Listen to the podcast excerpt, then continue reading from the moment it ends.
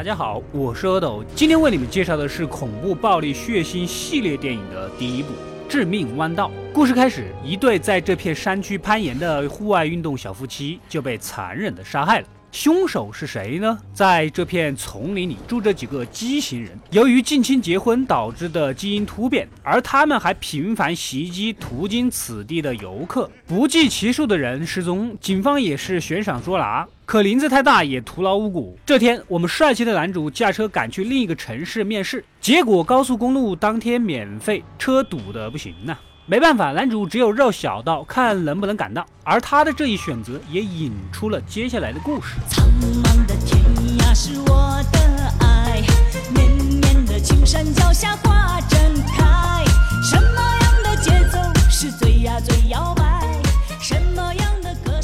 听着格莱美最佳流行组合的音乐，男主惬意地行驶在林荫小路上。突然，男主一个不注意，撞到了同样一辆绕道的旅行车。这是一群好朋友结伴去游玩的，结果他们的车胎被铁丝网给扎破了。此时，我们漂亮的女主也登场了。既然车都撞废了，大家决定结伴而行，找找出路。另外一对小情侣懒得动，就原地等待救援车。其实暗地里就是想在这个荒郊野岭里做一些不可描述的事情。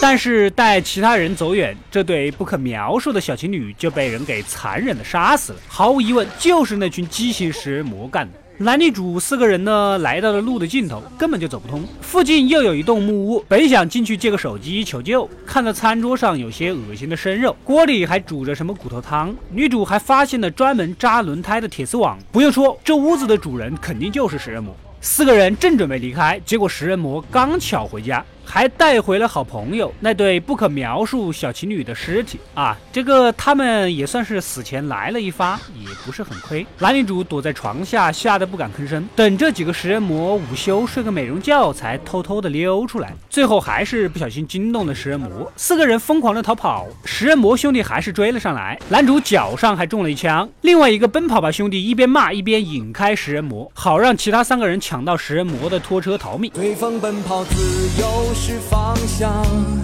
追逐雷和闪电的力量，把浩瀚的海洋装进我胸膛，即使再小的帆也能远航。正当四个人准备汇合的时候，奔跑吧兄弟被食人魔三箭射死，结束了他奔跑吧节目的录制。男女主等三个人车开了好一会儿，路又被大树给挡住了，车也陷到了泥里，只能徒步前行。三个人一瘸一拐的来到了个瞭望塔，另一个妹子就 hello hello hello 的叫。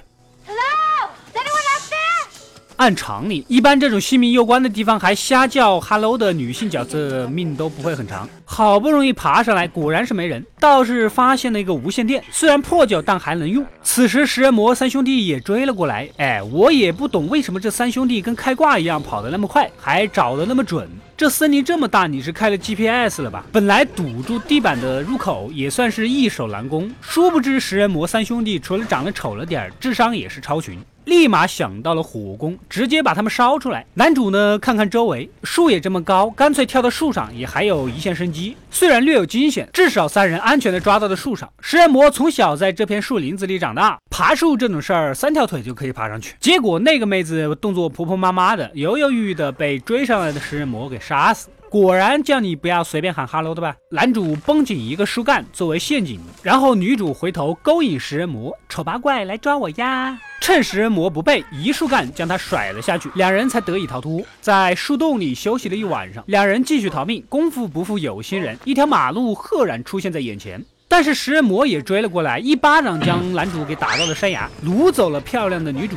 正巧警察赶到，却被食人魔兄弟一箭射死。你这是参加过奥运会了吧？射得这么准，这技能点满了吧？男主想一想，如果不去救女主，那他不是要被吃了？这么漂亮的单身妹子，多可惜啊！便藏在食人魔的车下，一起跟了过来。女主那里呢，她也是吓得不轻。一个食人魔拿着刀在她脸上比划来比划去，就是不杀她，还吓唬她，还当着她的面剁其他的尸体。妈蛋，你还是直接动手吧！你这样吓唬人有意思吗？果然，食人魔准备拿女主开刀了。食人魔就是食人魔，果然是道德高尚。面对漂亮女主，完全没有一点点的想要先猥亵几个小时的意思，破灭了我原本无比期待的情节。对不起，是我把他们想误会了。就在要对女主下手的紧急关头，男主一卡车撞了进来，跟食人魔兄弟缠斗起来。凭借女主的帮忙，两人算是将三兄弟给打倒在地。为了一劳永逸，男主一枪打中汽油桶，炸掉了整个木屋，抢来食人魔三兄弟的吊车，男女主终于回到了城市，远离了这场噩梦。